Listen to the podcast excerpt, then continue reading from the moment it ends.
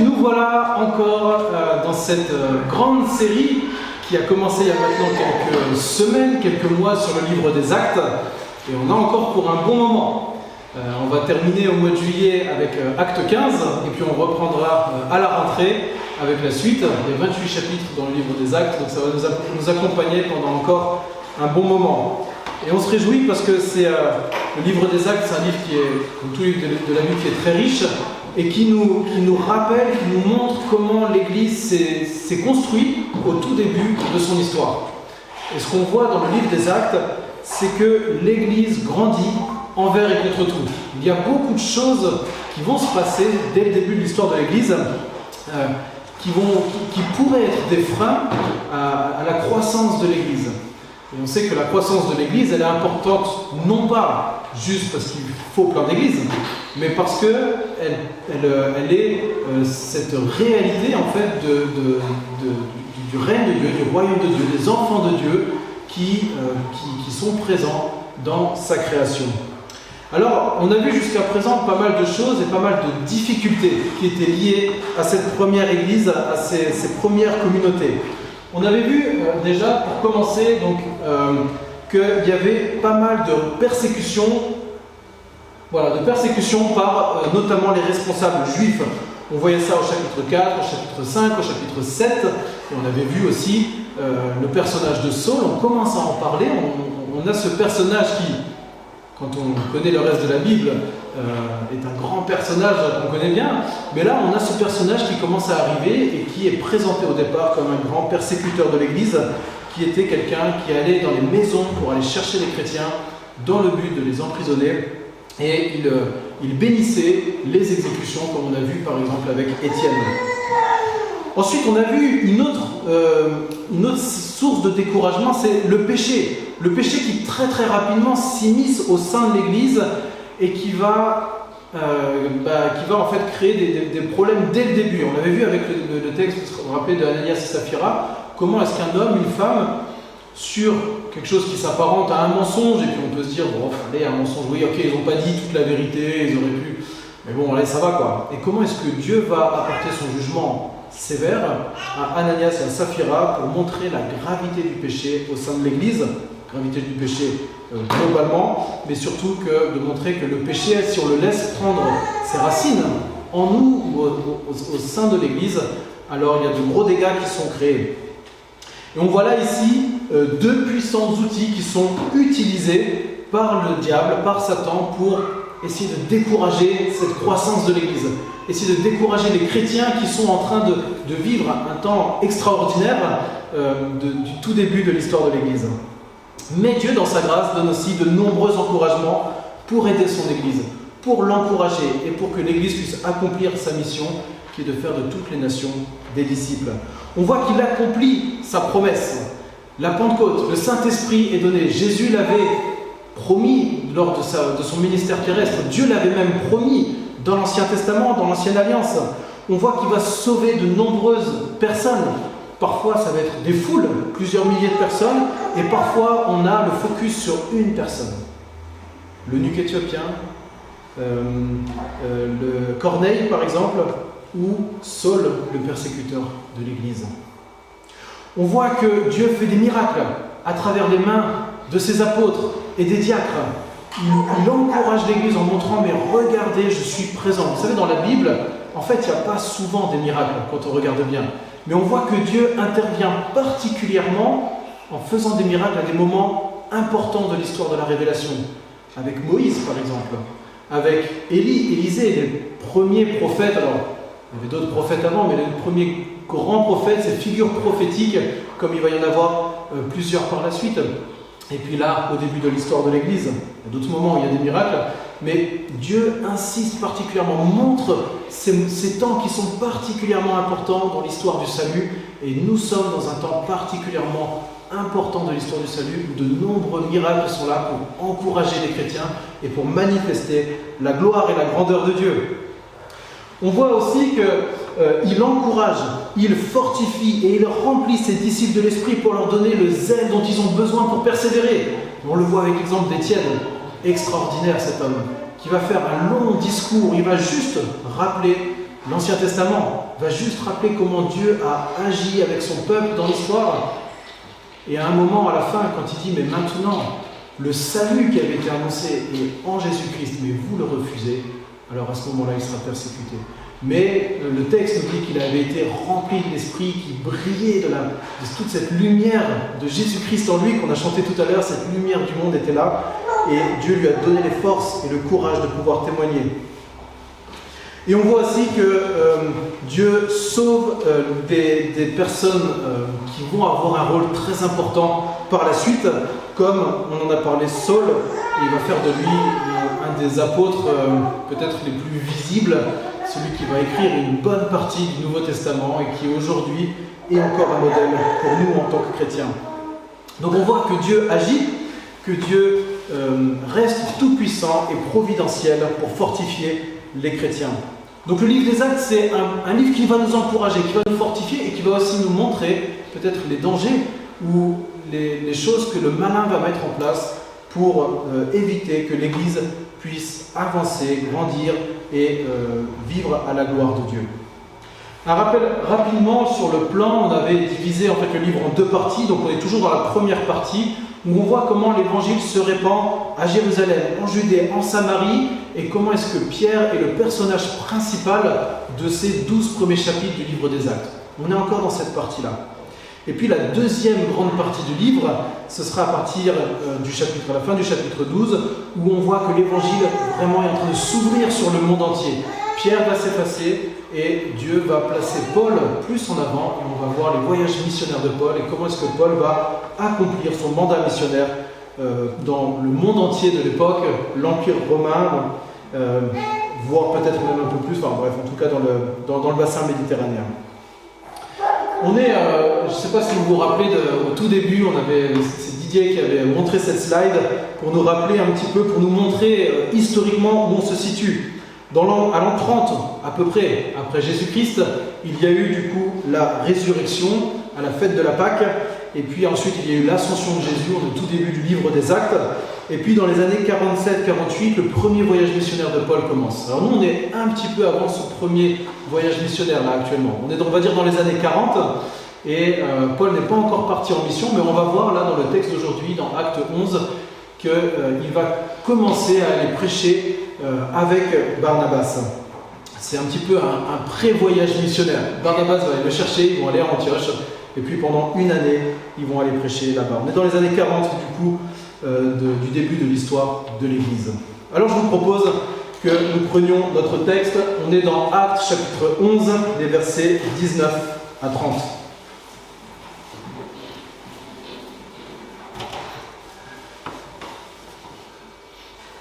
Acte chapitre 11, versets 19 à 30. Ceux qui avaient été dispersés à cause de la persécution survenue après la mort d'Étienne allèrent jusqu'en Phénicie, à Chypre et à Antioche. N'annonçaient, euh, ils la parole pardon, à personne d'autre qu'aux Juifs. Il y eut cependant parmi eux quelques hommes de Chypre et de Cyrène qui, venus à Antioche, parlèrent aussi aux Grecs et leur annoncèrent la bonne nouvelle du Seigneur Jésus-Christ. La main du Seigneur était avec eux et grand fut le nombre de ceux qui crurent et se convertirent au Seigneur. Le bruit en parvint aux oreilles des membres de l'église de Jérusalem, et ils envoyèrent Barnabas jusqu'à Antioche. Lorsqu'il fut arrivé et qu'il vit la grâce de Dieu, il s'en réjouit et les exhorta tous à rester d'un cœur résolu, attaché au Seigneur. Car c'était un homme bon, plein d'Esprit Saint et de foi, et une foule assez nombreuse se joignit au Seigneur. Barnabas partit ensuite pour Tarse afin de chercher Saul. Et après l'avoir trouvé, il le conduisit à Antioche. Pendant une année entière, ils participèrent aux réunions de l'Église et enseignèrent une foule assez nombreuse. Ce fut à Antioche que, pour la première fois, les disciples furent appelés chrétiens. En ces jours-là, des prophètes descendirent de Jérusalem à Antioche. L'un d'eux, du nom d'Agabus, se leva et déclara par l'Esprit qu'il y aurait une grande famine sur la terre entière. Elle eut lieu en effet sous Claude. Les disciples décidèrent d'envoyer chacun selon ses moyens un secours aux frères qui habitaient la Judée. C'est ce qu'ils firent. Ils l'envoyèrent aux anciens par les mains de Barnabas et de Saul.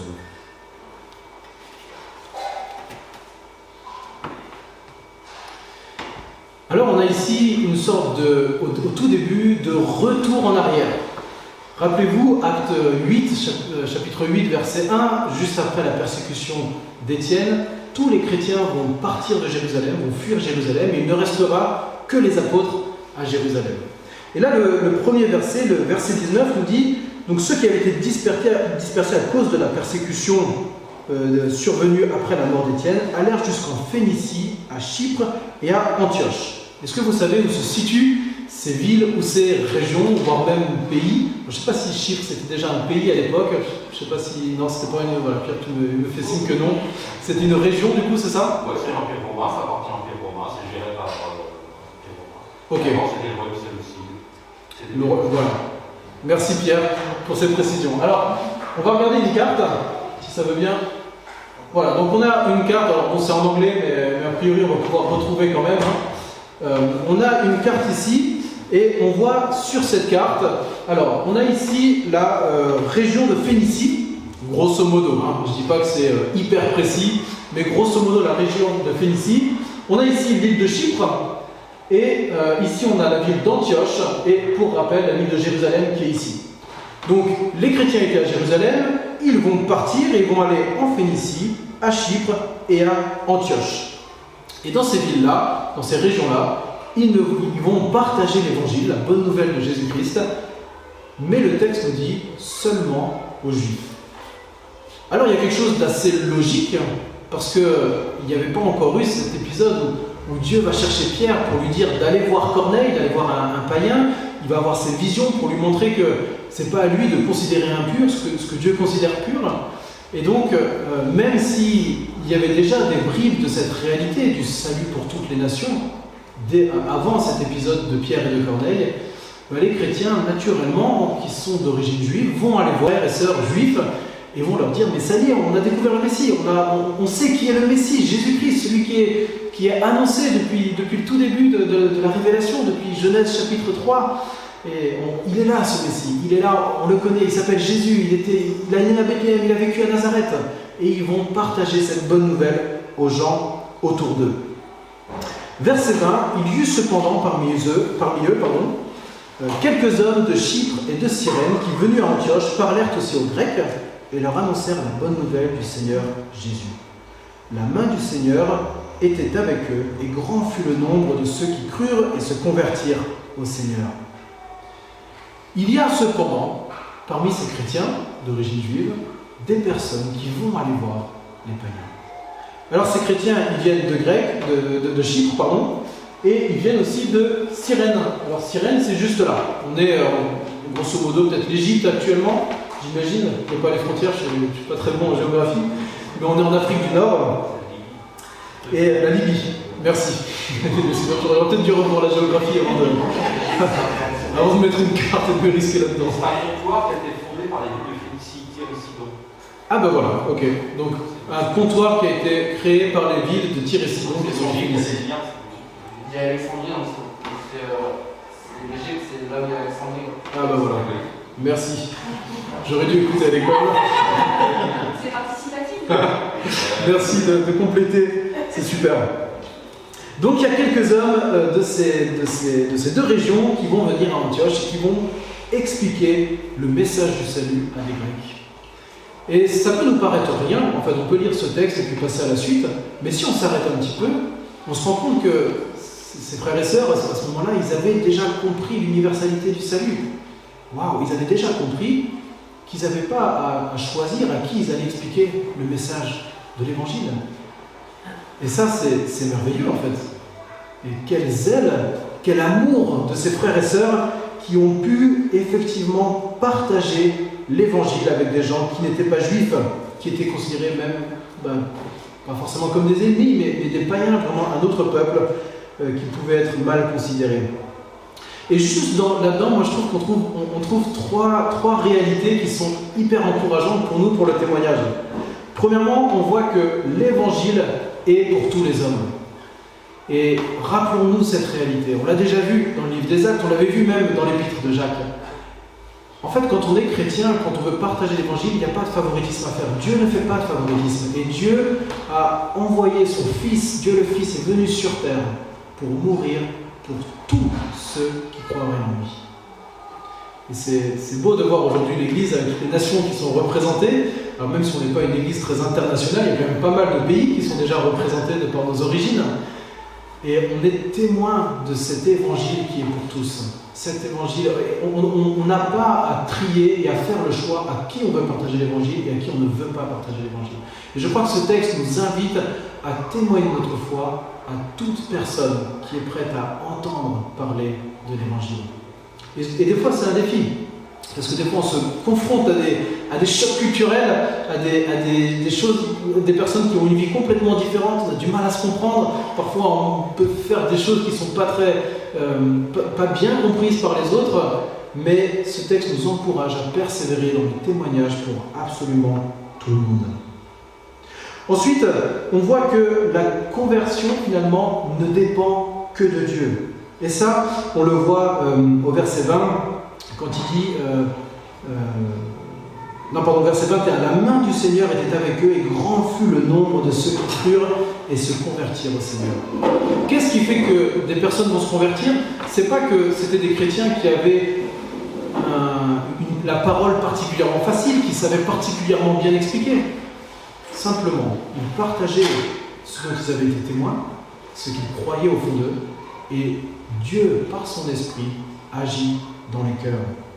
La conversion ne dépend que de Dieu. Quelque part, ça nous rassure, parce que c'est pas moi qui vais changer le cœur de l'autre. C'est pas à moi que revient la responsabilité d'être euh, le plus euh, d'être suffisamment clair pour que l'autre se convertisse ou pour que l'autre croit en Jésus. Bien sûr que je dois travailler à être pertinent pour l'autre, mais Dieu change les cœurs et la, conversion, euh, finalement, est de la responsabilité de la personne avec Dieu. Et une troisième vérité qu'on voit ici, c'est que finalement, la plus puissante des motivations, c'est l'amour et la compassion de mon prochain. Quand j'ai lu ça, je me suis dit, mais qu'est-ce qui fait que des gens qui habitent à Cyrène viennent à Antioche pour partager l'évangile? C'était pas juste un avion à prendre. C'était pas juste prendre sa voiture, faire quelques kilomètres dans des autoroutes euh, bien, bien clean et bien, bien propres. C'était un long voyage. Qu'est-ce qui fait que ces personnes-là ont eu envie de faire un long voyage risqué pour partager l'évangile C'est parce qu'ils aimaient le prochain. Et parce qu'ils savaient que partager l'évangile n'était pas seulement un devoir, mais c'était une manifestation de l'amour de Dieu, de leur propre amour pour eux. Et j'ai repensé au texte où, euh, dans Matthieu 9, juste avant que Jésus envoie ses disciples en mission. Prenez Matthieu chapitre 9, versets 35 euh, à 38. Je vais le lire, Matthieu 9, 35 à 38. Jésus parcourait toutes les villes et les villages. Il enseignait dans leurs synagogues. Il prêchait l'évangile du royaume. Il guérissait toute maladie et toute infirmité. Ça ressemble un peu à ce qu'on voit dans le livre des Actes, c'est pas Jésus, là, dans les Actes, c'est les chrétiens. Et à la vue des foules, il en eut compassion, car elles étaient lassées et abattues comme des brebis qui n'ont pas de berger. Alors il dit à ses disciples, La moisson est grande, mais il y a peu d'ouvriers. Priez donc le Seigneur de la moisson d'envoyer des ouvriers pour sa moisson. Et après ça, Jésus va envoyer ses apôtres, il va choisir les apôtres, il va les envoyer en mission pour euh, continuer, pour, euh, pour, annoncer le royaume dans les villes et dans les villages euh, de Judée. Et qu'est-ce qui fait que Jésus va envoyer ses apôtres? C'est parce qu'il voit les foules et qu'il est ému de compassion pour les foules, parce qu'elles sont comme des brebis sans berger. Il aime tellement les gens qu'il se dit que c'est pas possible de les laisser sans but dans leur vie, sans objectif divin, de les laisser comme ça se perdre sans voir qui est Dieu et sans, sans comprendre l'amour de Dieu pour eux. Il faut absolument que j'envoie mes apôtres. Il faut absolument que je les équipe pour qu'ils puissent aller partager cet amour. Et je crois que ça, c'est la motivation la plus puissante pour partager l'évangile autour de nous. Être ému de compassion pour les gens, non pas parce que euh, ils viennent pas à l'église, non pas parce que euh, ils n'ont pas la joie de prendre la Sainte Seine avec nous, par exemple, mais simplement parce qu'ils sont des brebis sans berger. Et je me souviens d'une fois un livre que j'avais lu, alors je ne sais plus lequel, j'ai essayé de retrouver, mais c'est une, enfin, c'est une citation, enfin pas une citation un peu floue que j'ai en tête, d'un homme qui, euh, pour travailler cette, cette compassion et cet amour pour les gens qui sont loin de Dieu, il expliquait qu'il allait parfois dans des centres commerciaux ou dans des, des endroits où il y avait beaucoup de monde, il s'asseyait au milieu, il regardait les gens et il essayait de se rappeler que dans la plupart des gens qui sont là, évidemment il ne connaît pas les cœurs, mais certainement dans la plupart des gens qui sont là, en fait ils sont, comme des brebis sans berger, qui sont en train de vivre une vie qui n'a pas tellement d'objectifs, en tout cas pas d'objectif éternel. Et ça l'aidait à, à- être ému de compassion et à être zélé, à retrouver des forces nouvelles pour partager l'évangile à ses contemporains. Je trouvais que c'était un bel exemple et euh, je crois que c'est Bill qui, qui témoigne de ça, mais je suis pas sûr. Alors on continue la, suite de notre texte, on arrive au verset 22 à 24, et là on voit que euh, ben, les apôtres qui sont à Jérusalem, ils entendent parler de ce qui est en train de se passer à Antioche. Il y a des chrétiens, on ne les connaît pas, qui viennent de, pays euh, qui sont voilà, qui, viennent de, nations étrangères et qui sont en train de prêcher l'évangile à Antioche. Alors forcément, les apôtres à Jérusalem, ils se disent bon, bah, qu'est-ce qu'on fait? Il faut envoyer quelqu'un pour voir si, si ce qu'ils sont en train de prêcher, c'est vraiment un enseignement qui soit juste et vrai, ou si c'est un, un faux enseignant qui vient et qui, est en train de tromper les gens et qui parle euh, au nom de Jésus-Christ, alors qu'en fait, il, est en train d'en- d'enseigner quelque chose de faux. Donc ils envoient un homme, Barnabas. Et euh, Barnabas, il a cette mission d'aller voir ce qui se passe et de dire si, oui ou non, ce qui est en train de se passer, c'est fidèle à ce que Jésus-Christ a enseigné, c'est fidèle à ce que les apôtres enseignent, s'ils sont dans la saine doctrine, si l'évangile n'a pas été changé, détourné, modifié. Et oui, c'est bien l'évangile qui est prêché, c'est bien la vérité qui est enseignée. Je me mets à la place de Barnabas et je me dis waouh Waouh Merci Seigneur ça doit être tellement merveilleux. Et en fait, qu'est-ce qu'il peut se dire Barnabas à ce moment-là? J'en sais rien, je sais pas, c'est de la Bible dit pas. Mais j'y réfléchis et je me dis, mais en fait, ça se trouve, il était juste en train de dire, mais en fait, nous les apôtres, euh, on n'est pas si utiles que ça en fait. Parce qu'il y a les frangins là qui sont en train de faire le boulot et qui sont en train de continuer euh, ce travail de, de, de- propager l'évangile. Et il y a des églises, il y a une église là qui est en train de se faire, waouh Mais être hyper encourageant. Ils n'ont pas cette responsabilité à eux seuls, les douze bonhommes, de, de devoir créer des églises partout. En fait, il y a d'autres personnes qui font le job et qui le font bien. Et Barnabas se réjouit. Il voit la multiplication des disciples, il voit une église en train de se construire.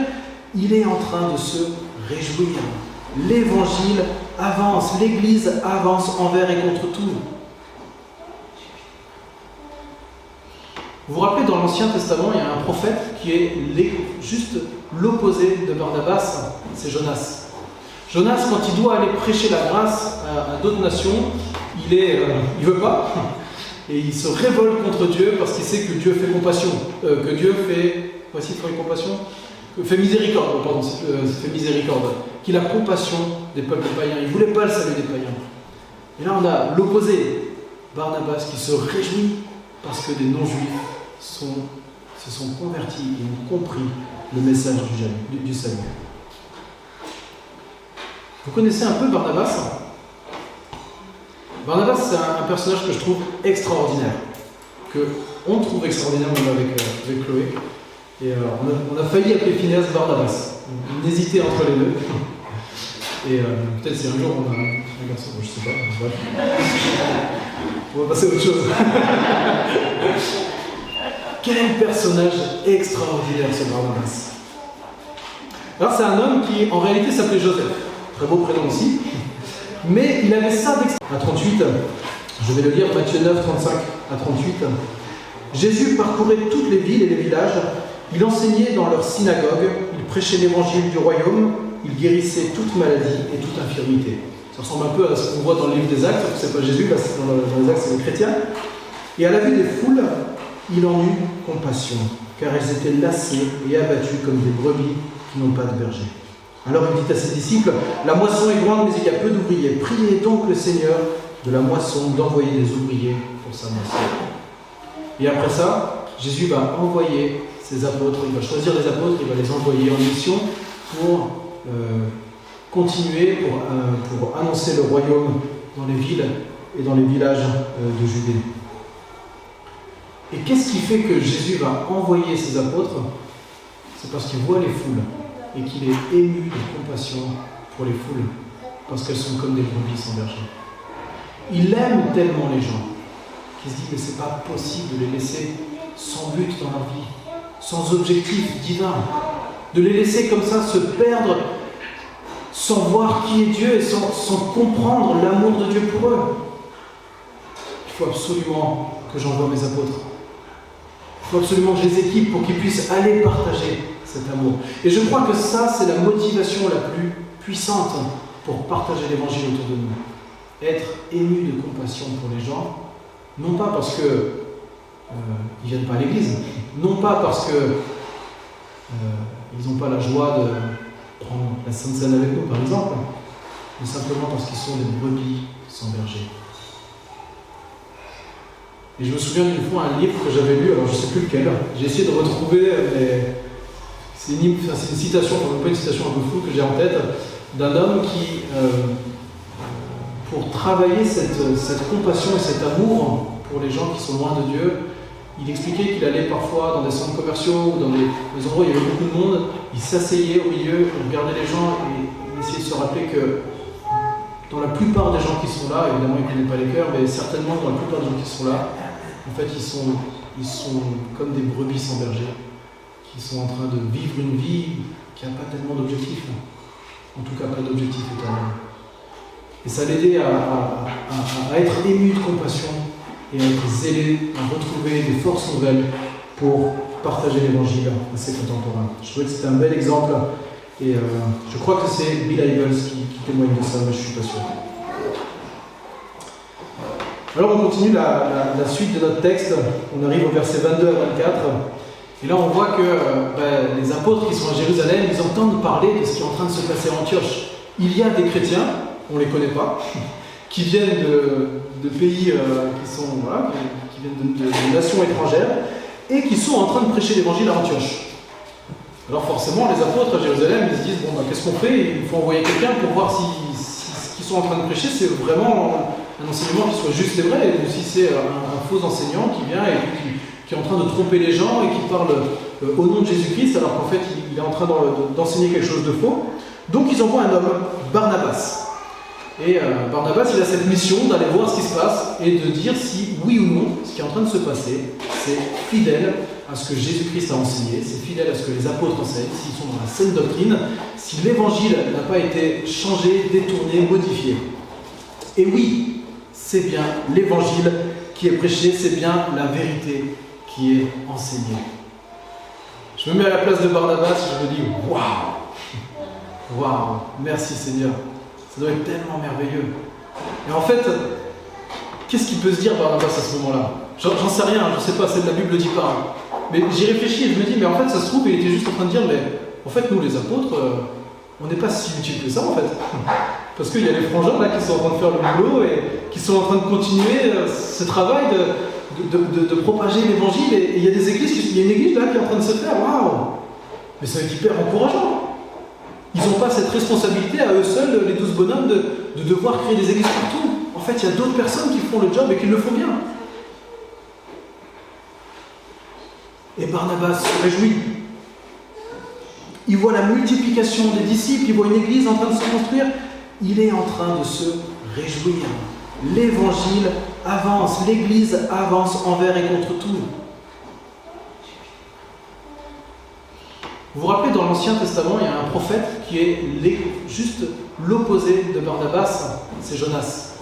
Jonas, quand il doit aller prêcher la grâce à, d'autres nations, il est, euh, veut pas, et il se révolte contre Dieu parce qu'il sait que Dieu fait compassion, euh, que Dieu fait, voici compassion, fait miséricorde, pardon, euh, fait miséricorde, qu'il a compassion des peuples païens. Il voulait pas le salut des païens.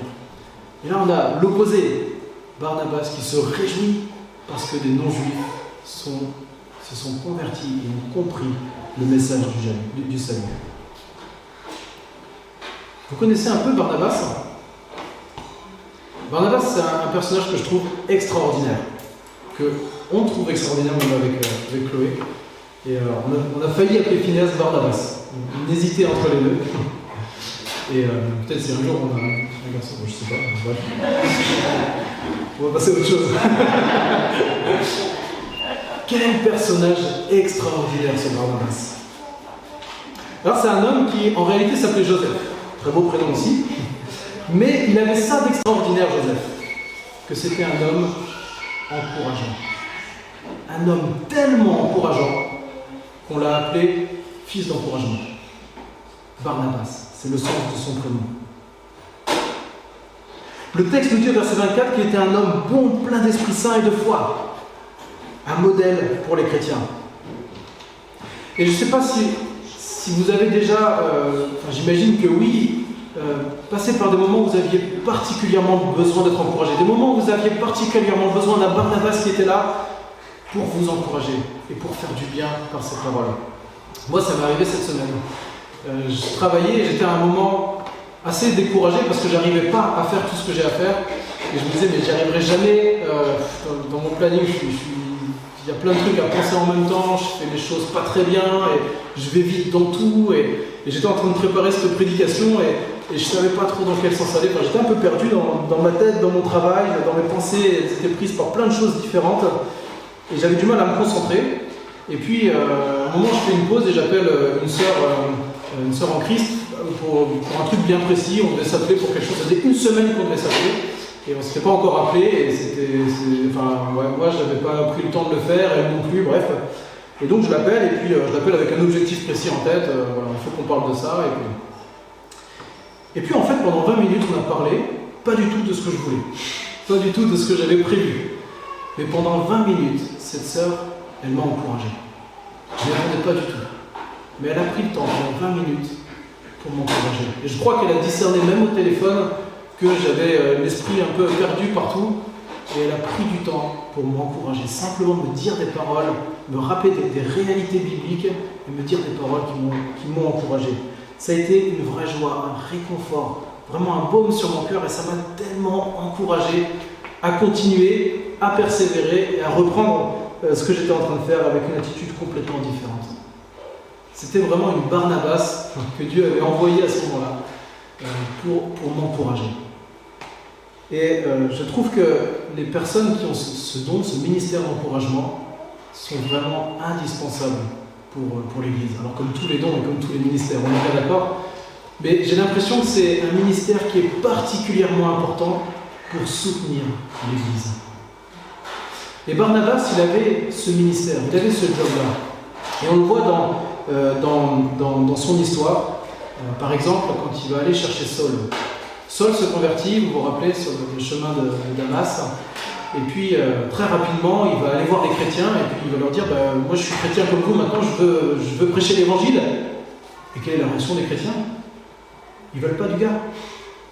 Ils disent Non, enfin, enfin, toi, tu étais en train de nous persécuter. Ils ne l'acceptent pas. Et on les comprend, tu vois. Et il y a un homme qui va venir voir Saul et qui va prendre soin de lui, qui va l'encourager et qui va l'amener devant les apôtres de Jérusalem. Cet homme, c'est Barnabas. Il va prendre soin de Paul. C'est lui qui va former Paul là pendant un an à Antioche. Un Saul, pardon. Et après, on voit le ministère de Paul. Barnabas, c'est ce genre de personne qui travaille dans l'ombre. Mais s'il n'y avait pas eu Barnabas, il n'y aurait pas eu le ministère de Paul qu'on. Et quelque part, ces, personnes qui ont ce ministère d'exhortation, d'encouragement, elles soutiennent l'Église. Et elles peuvent soutenir des ministères qui sont peut-être beaucoup plus visibles, mais sans lesquels, s'il n'y a pas d'encouragement, on n'y arrive pas. On a tellement besoin de Barnabas à côté de nous. Dieu l'a aussi utilisé pour accompagner Marc. Vous savez, pendant euh, un des voyages missionnaires, je crois que c'est pendant le deuxième voyage missionnaire, il y a euh, Jean-Marc qui va accompagner, euh, dans, le premier voyage missionnaire, pardon, il accompagne euh, Paul, euh, et puis il va l'abandonner, il va retourner dans sa ville d'origine, et puis dans le deuxième voyage, eh ben, il est question de le prendre avec, eux aussi, et Paul dit non, il nous a abandonnés une première fois, il va nous réabandonner une deuxième fois, et il ne veut pas prendre Marc avec lui. Et à côté, il y a Barnabas, ce pasteur, cet homme d'exhortation, qui va dire bah, Ok, il, s'est planté le gars, mais il faut prendre soin de lui. Et puis finalement, bah, Barnabas, c'est lui qui va aller avec Marc.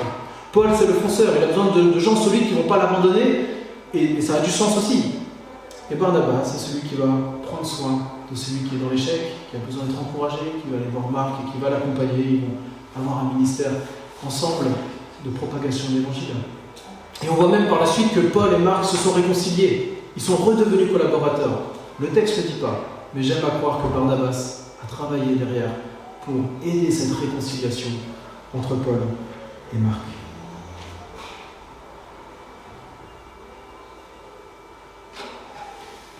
Je remarque que quand on est confronté à quelqu'un qui a besoin d'encouragement, le premier, peut-être un des premiers réflexes, c'est la critique. Alors ça peut être parfois constructif de faire remarquer à l'autre ses défauts, ses péchés et comment il peut avancer. Mais j'ai l'impression, je crois que on doit aussi aider dans la difficulté par nos encouragements. Prions que Dieu nous aide à être des Barnabas pour les autres. Prions que Dieu suscite des personnes qui ont ce ministère tellement important de l'encouragement dans notre Église. Des personnes qui vont prendre le temps de, simplement d'encourager et de réconforter les cœurs de ceux qui en ont besoin. On continue le, texte, je vais me dépêcher un petit peu. Et au verset 25, on voit que Barnabas, du coup, il va retourner chercher Saul, donc il le connaît, hein, parce qu'il il avait déjà été euh, le voir euh, à Damas, il l'avait amené à Jérusalem. Et euh, Barnabas, c'est le premier à avoir discerné le potentiel de Saul, donc il va aller le chercher, et puis ils vont retourner à Antioche, et pendant une année, ils vont être présents à Antioche. Très probablement que avant ça, Paul, il avait passé, Saul, j'ai du mal, euh, il avait passé du temps, peut-être une année ou quelques mois en, Arabie, il s'était retiré, euh, il le dit, je crois que c'est dans l'Épître aux Galates, si je ne dis pas de bêtises, et euh, il a pris du temps pour peut-être relire, je ne sais pas, mais j'imagine bien relire l'Ancien Testament et voir tout l'Évangile et, reméditer sur sur, sur, sur, cette bonne nouvelle de Jésus-Christ avec l'Ancien Testament, lui qui était un, pharisien, un, docteur de la loi. Et une fois qu'il a fini euh, ce temps-là, seul avec Dieu, ou en tout cas où il s'est ressourcé, eh bien, Saul va le chercher et c'est parti. Maintenant, on va commencer la mission ensemble et on va aller à Antioche. Et à Antioche, c'est là que pour la première fois, les disciples sont appelés des chrétiens. Alors ce terme, très probablement été utilisé par euh, ceux qui n'étaient pas disciples, ceux qui ne faisaient pas partie de l'Église, pour désigner ces, gens-là, euh, des chrétiens, c'est ceux qui suivent le Christ, hein, ceux, qui, vivent comme Christ. Et euh, au début, en fait, le terme chrétien n'était pas utilisé par les chrétiens entre eux. ils s'appelaient plutôt frères et sœurs, ou les saints, ou, ou disciples aussi. Euh, et puis, euh, au fur et à mesure, déjà, on voit, je crois que c'est dans l'épître de Pierre, où euh, il parle des chrétiens pour parler de, l'ensemble de l'Église.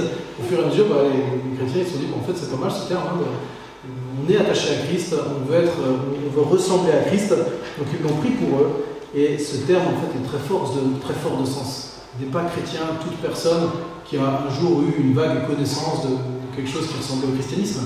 Être chrétien, ça veut dire que je veux suivre Christ. Je veux être disciple de Jésus-Christ, je veux ressembler à Jésus-Christ. Quand on le voit, c'est comme si on voyait un petit Christ, un tout petit. On en est loin, mais c'est des personnes qui brillent de cette lumière du monde qui est Jésus-Christ. Et c'est aussi là qu'on parle pour la première fois de l'Église en dehors de l'Église de Jérusalem. Je trouve que c'est intéressant. Jusqu'à présent, l'Église, c'était on va dire un petit peu, entre guillemets, conceptuel dans Matthieu 16, quand Jésus parle de l'église à Pierre et qui dit bah, Tu es Pierre, sur cette pierre je construirai mon église. Et puis après, on parle de l'église de Jérusalem, la première église, celle qui va être le, socle pour, l'évangélisation du monde. Et puis là, ici à Antioche, pour la première fois, on parle d'une communauté, on parle de l'église pour une communauté qui n'est pas de Jérusalem. Il se passe beaucoup de choses à ce moment-là. On est vraiment en train de, voir l'évangile qui progresse parmi les nations. Et je terminerai du coup avec ces versets 27 à 30. En ce jour-là, les prophètes descendirent de Jérusalem à Antioche, et l'un d'eux, du nom d'Agabus, se leva et déclara par l'Esprit qu'il y aurait une grande famine sur la terre entière.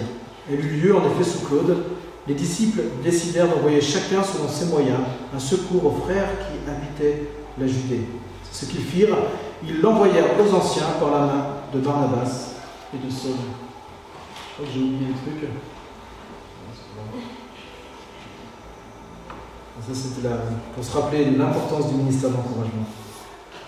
Alors, on parle ici d'un prophète, Agabus. Alors, qu'est-ce que c'est que ce prophète? D'où il sort? On ne sait pas trop. Et euh, je trouve que le, ministère prophétique dans le Nouveau Testament, pour moi, c'est une des choses les plus difficiles à définir. Ça reste encore très flou dans ma tête. Et euh, je ne saurais pas exactement définir ce que c'est qu'un prophète dans le Nouveau Testament. Je sais qu'il y a plein de définitions possibles, il y a plusieurs écoles théologiques possibles.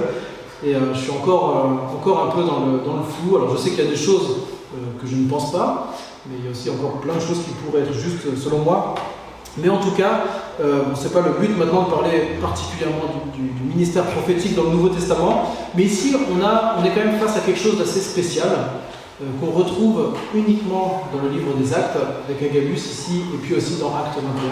C'est une prophétie révélatoire, c'est-à-dire que l'Esprit Saint va révéler quelque chose à cet homme, quelque chose de très particulier, de très précis, et il va lui dire écoute, voilà, il va y avoir une famine, euh, partage ça aux chrétiens d'Antioche, il va y avoir une famine à Jérusalem. Et cette église, qu'est-ce qu'elle va faire? Les chrétiens d'Antioche, qu'est-ce qu'ils vont faire? Ils vont porter secours à leurs frères et sœurs à Jérusalem. Cette petite église va porter secours à cette grande église de Jérusalem. On ne sait pas combien il y a de chrétiens, mais j'imagine ça devait certainement être un monument, cette église de Jérusalem, avec les apôtres qui étaient là. euh, Et cette toute petite église qui existe depuis pas très longtemps, hein, il y avait sûrement du. On parle de grandes foules quand même qui qui se convertissent, mais elle va apporter de l'aide à cette grande église. Et je trouve que c'est intéressant de voir qu'il n'y a aucune église qui est suffisamment grande pour penser ne pas avoir besoin d'autres églises plus petites. À ce moment-là, l'église de Jérusalem, elle a besoin de cette petite église à Antioche qui est beaucoup plus, enfin, qui est peut-être euh, avec, euh, enfin, moins solide dans la foi, qui a besoin encore d'être beaucoup enseignée, accompagnée. Et en même temps, l'inverse est vrai aussi, il n'y a aucune église qui est suffisamment petite pour penser ne rien avoir à apporter aux autres chrétiens et aux autres églises.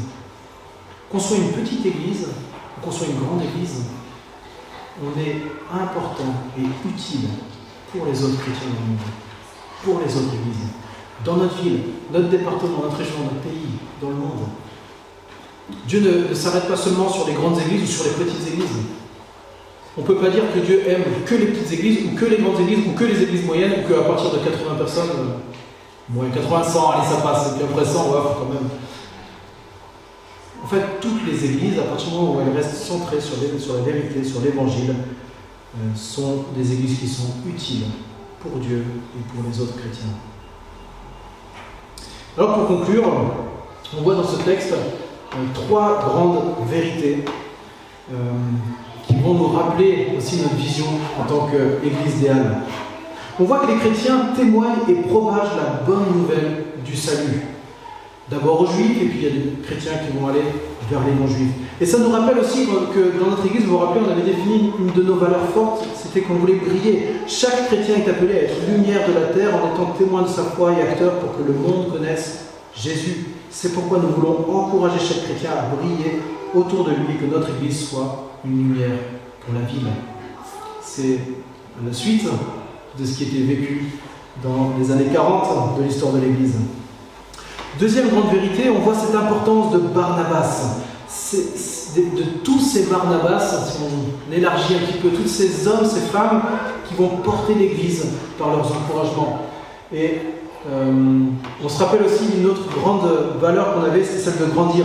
On a besoin, chaque chrétien, pour objectif de grandir dans sa foi et dans la connaissance de Dieu. Et pour grandir avec Dieu, nous cherchons à toujours mieux connaître les Saintes Écritures et à se former ensemble et individuellement. Si on veut grandir dans notre foi, on a besoin d'être ensemble. Et on a besoin notamment, entre autres, d'encouragement et d'encourager les autres. Et j'aimerais vraiment qu'on garde ça en tête euh, pour cette semaine, qu'on soit des sources d'encouragement pour les frères et sœurs de l'Église. Et puis, on voit cette fraternité chrétienne qui amène au soutien et à l'entraide mutuelle.